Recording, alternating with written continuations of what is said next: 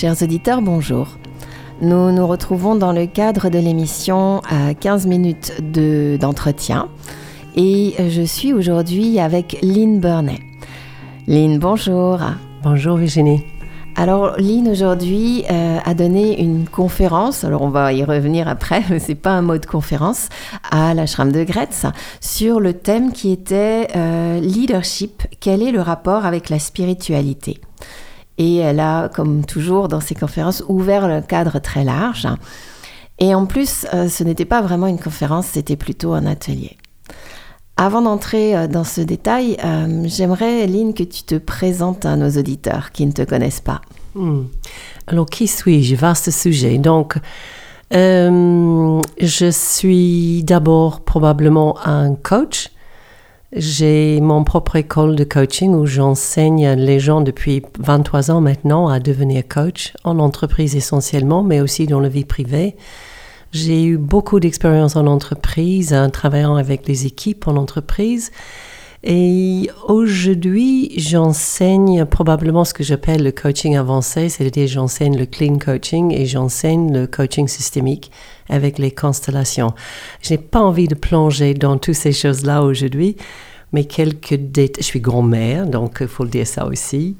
Et, euh... et tu es enseignante de yoga aussi. Ah, c'est un petit détail, j'ai complètement oublié ça. Je vis à Gretz depuis 30 ans, hein, plus que ça maintenant. Non, non, 30 ans, exact. 30 ans. Je suis venue pour la première fois en 1993, le jour que j'ai rendu mon diplôme de yoga, mon diplôme, mon mémoire de yoga, où j'ai reçu mon, voilà, mon diplôme de yoga ce jour-là, euh, chez Sri Mahesh et la Fédération française de Hatha Yoga. Et je suis venue ici, ce jour-là. Donc, euh, j'ai une longue histoire avec Swami Vitamananda et une longue histoire avec euh, l'ashram de Gretz, quelque part. Et euh, comme les auditeurs peuvent l'entendre, à ton très joli petit accent, euh, tu es d'origine De la Nouvelle-Zélande. Petit détail que j'oublie aussi. Effectivement, la Nouvelle-Zélande est toujours très, très près de moi, pas uniquement pour le rugby, il faut le dire, même si c'est le Coupe du Monde actuellement. Mais j'ai toujours gardé mon accent et je suis probablement une sorte de hybride aujourd'hui. Je, n'ai pas mes pieds en Nouvelle-Zélande, j'ai mes pieds en France, mais j'ai un cœur qui est divisé entre les deux hémisphères, nord et sud.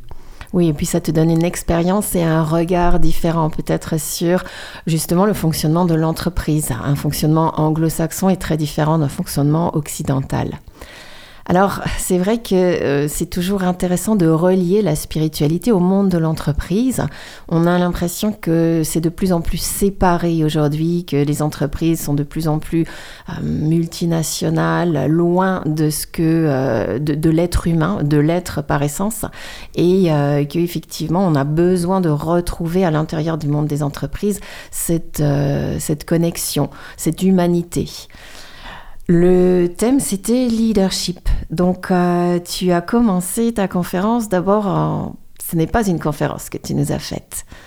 tu nous as fait presque un atelier. Oui. Pourquoi est-ce que tu as fait ce choix de transformer euh, ce temps en atelier? Oui. D'abord, j'ai organisé les chaises dans un cercle. Pourquoi? Parce qu'un cercle est quelque chose qui est inclusif. Et ça, ça représente un peu l'image de leadership féminin. C'est-à-dire cette grande capacité de reconnaître le, le, le, le, fait que la vie est organisée en cycles et que dès qu'on est dans le cercle, on est inclus. Ce qui est difficile, évidemment, si tu es exclu du cercle.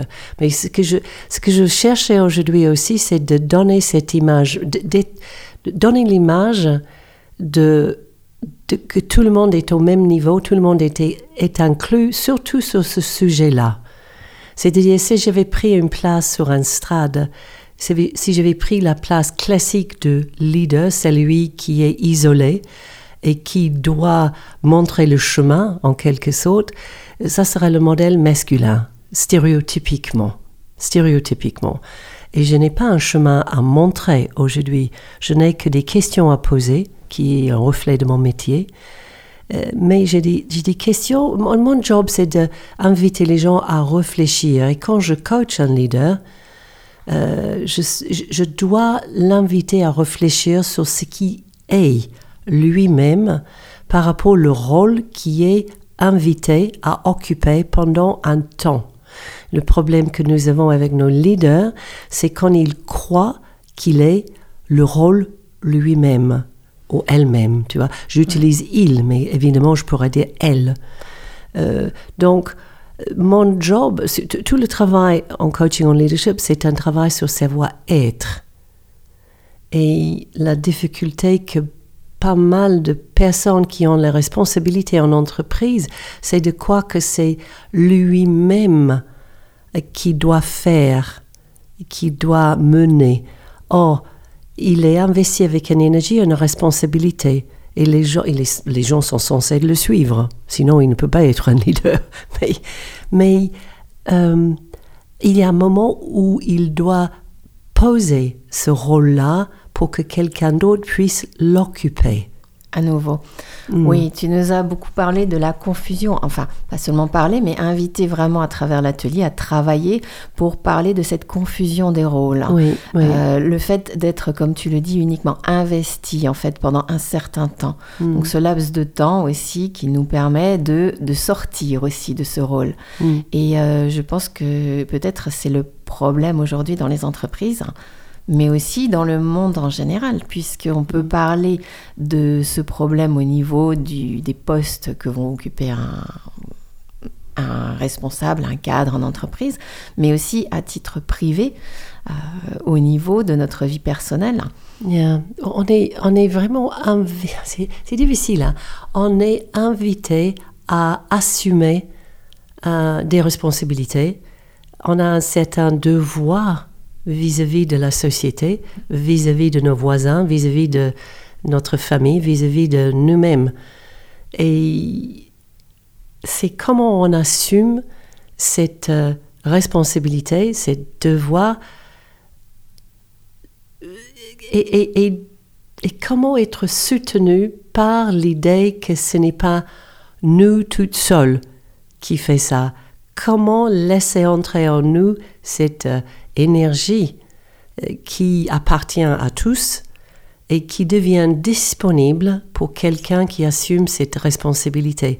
La difficulté, c'est si je crois que cette énergie est à moi, seul. Et là, je, je, je, peux presque sentir le poids sur mes épaules si je crois que je suis toute seule devant cette, euh, cette euh, responsabilité vis-à-vis de la famille, les voisinages, euh, la communauté, euh, le, le, pays, le, voilà, le monde, quoi. Oui, parce que mm. tu as placé vraiment les repères à tous les niveaux au niveau personnel, mais aussi effectivement au niveau des dirigeants politiques. Un mm. leader, voilà, tu nous as invités à réfléchir sur les qualités d'un leader. Mm. Et euh, tu as utilisé, il y a un parallèle que j'ai vraiment beaucoup... Euh, oh, oui, qui était très amusant en fait. Euh, et qui était la, la, la, enfin, la, question posée à la fin du chapitre 2 de la Bhagavad Gita. Et c'est au sujet d'un être sage. Et mm. la question qui se pose, c'est comment cette personne, comment cet être spirituel, comment marche-t-il? Comment parle-t-il? Comment s'assied-il? Et tu nous as invités à réfléchir à un leader. Comment marche-t-il? S'assied-il? Comment voilà Comment est-ce qu'il vit au quotidien? Comment est-ce qu'il vit son rôle en réalité? Hmm. Et ensuite, tu as fait un parallèle avec Dieu. Hmm. Ça, c'est j'ai beaucoup provoqué un peu. oui, puisque tu as ramené la spiritualité hmm. directement à l'intérieur. Oui, c'est ça. Et j'ai utilisé exprès le mot Dieu. Et je sais que c'est un mot qui est très chargé. En fait, un des messages que je voulais euh, transmettre aujourd'hui, c'est cette notion de langage, les mots comme les représentants ou les métaphores pour l'expérience, sans qu'ils soient l'expérience elle-même. Et donc, quand on utilise un mot comme leader, quelque part, on imagine qu'on sait de quoi on parle. Quand on utilise le mot Dieu, on imagine qu'on sait de quoi on parle. Et en fait, cette expérience de leader, cette expérience de Dieu, cette expérience de stewardship, parce que j'ai utilisé ce mot-là aussi, c'est... Euh, on a très peu de moyens d'avoir accès à l'expérience de chacun parce qu'on n'est que des mots. Et imaginez que tout le monde met la même expérience derrière le mot Dieu Et ça sera juste complètement stupide, quoi. Et donc, et c'est un sujet tellement intime. Qui ose dire le mot Dieu en entreprise? Oh mon Dieu Personne. Oui, c'est un sujet presque tabou. Oh, c'est tabou, quoi. Je, je, je, le, mot, le mot, je dirais, euh, tu peux faire les illusions vers euh, l'Église ou, le, ou, les, les, les, traditions religieuses ou le blablabla. Mais, mais juste le mot. Oh, ce mot-là, et derrière, il y a une expérience.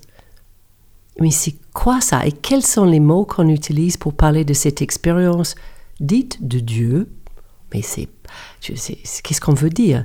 Cette expérience-là est codée quelque part à l'intérieur de nous. Et, et c'est très intime. Qui a envie de se révéler, d'oser, de parler de ça? Et donc, je voulais provoquer ça un peu aujourd'hui.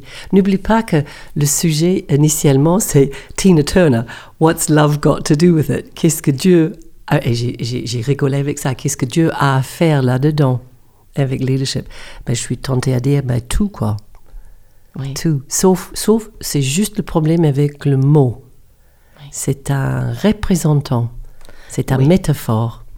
Mm. Et justement, tu as réutilisé ce mot stewardship. Yeah, I did, Et à, à, partir de là, c'était pour nous faire aussi réfléchir au, au sens profond finalement du mot leader. Mm. Qu'est-ce qu'un leader doit endosser comme mm. rôle et peut-être ne pas le confondre. Et euh, qu'un véritable leader est avant tout un, on pourrait dire un steward. Yeah, absolument. Oui, je pense vraiment. J'ai cité l'exemple de Les Seigneurs des Anneaux. Oui. Ah, c'est magnifique. C'est terrible, mais j'ai oublié. Est-ce que tu te souviens son nom? Euh, non. non. mais moi non plus. Hein. j'ai un trou de mémoire absolu là-dessus. Mais en tout cas, c'est le usurpateur qui se prend pour le roi. Et il, il oublie qu'il était tout simplement un remplaçant pour le roi. Dans son absence, il était un steward, donc un, qu'est-ce qu'on disait? Un gardien, en fait. Un gardien de pouvoir. Je crois qu'on avait dit ça. Un représentant, on est parti du mot représentant, en fait, au départ. Mm, c'est ça, c'est ça. Donc, il est un steward. Et quand il oublie qu'il est au service du système dans l'absence du roi, il, est, il, il est perdu. Il est, il est habité par une force maléfique c'est fabuleux. Dans le, dans le film, c'est absolument fabuleux. Mais, et on voit comment il est cette, euh, cette mal, tu vois, c'est ça dans le film, est enlevé. Et tout d'un coup, il se rend compte qu'il est, il n'est pas le roi, il est au service du roi et le roi peut retourner, prendre sa place. Et là, et là, c'est là, c'est vraiment la notion de rôle. Il a oublié son rôle, qui veut dire sa place était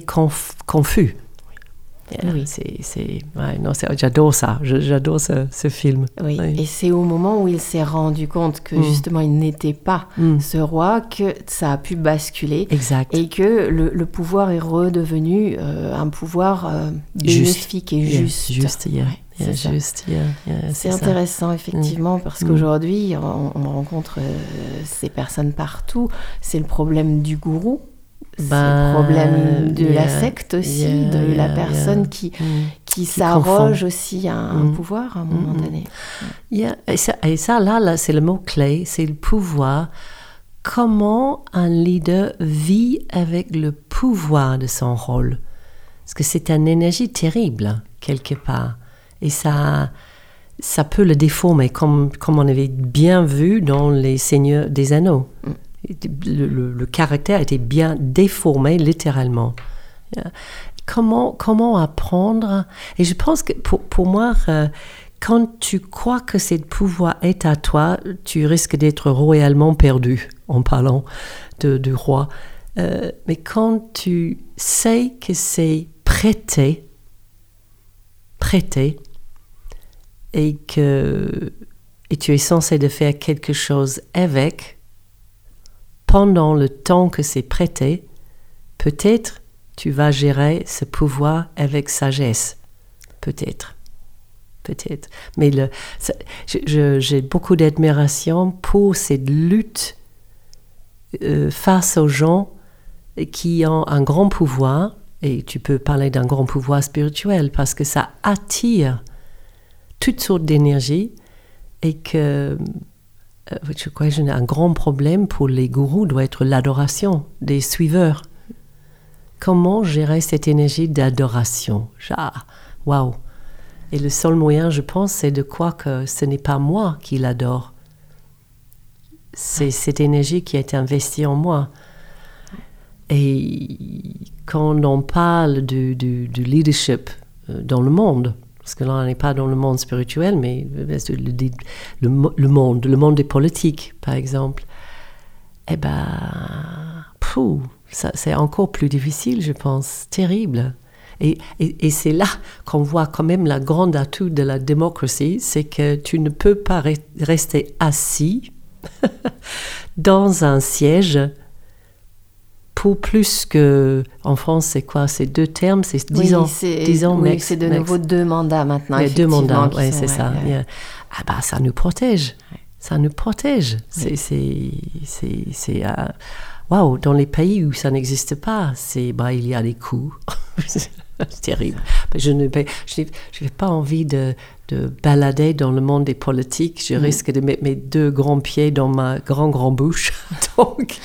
non, c'est pas. Oui, le, ce n'est pas le thème. C'est juste un exemple parce que c'est mm. là que le pouvoir est très fort en fait, tout simplement. c'est ça. C'est intéressant aussi mm. de, de, replacer la notion de pouvoir sur le plan de l'énergie. Oui, c'est une énergie et euh, effectivement ce pouvoir qui doit être confier pendant un certain temps. Quand tu mm. disais prêter, c'est tout mm. à fait ça. Mm. À la fin, on parlait de gardien, et c'est vrai qu'on est ah. juste le gardien de quelque chose. Et à un moment donné, euh, comme tu nous l'as bien fait comprendre, il est parfois temps de rendre et d'ouvrir la porte. Bah, pour que... L'amour va faire l'affaire, hein, à la limite. Hein. Tu, tu, meurs, euh, ce n'est plus une question. quoi. Mais, mais dans, pendant le temps qu'on est vivant, euh, on, voit probablement assez facilement cette problématique-là euh, dans l'entreprise quand quelqu'un prend sa retraite, quelqu'un qui a eu un grand euh, pouvoir, un rôle important, un CEO ou quelque chose comme ça. qui suis-je quand je ne suis plus mon rôle? Et donc, il y a beaucoup de coaching à faire autour de justement ça. Qui suis-je sans mon rôle? Excellente question. Merci Lynn. Ce ne sont pas des réponses que nous allons pouvoir apporter, mais euh, ton éclairage est précieux. Et euh, ben, j'attends euh, des prochaines conférences ou ateliers que tu pourrais nous faire ici au centre avec impatience. Merci beaucoup Virginie, merci beaucoup. Merci Lynn.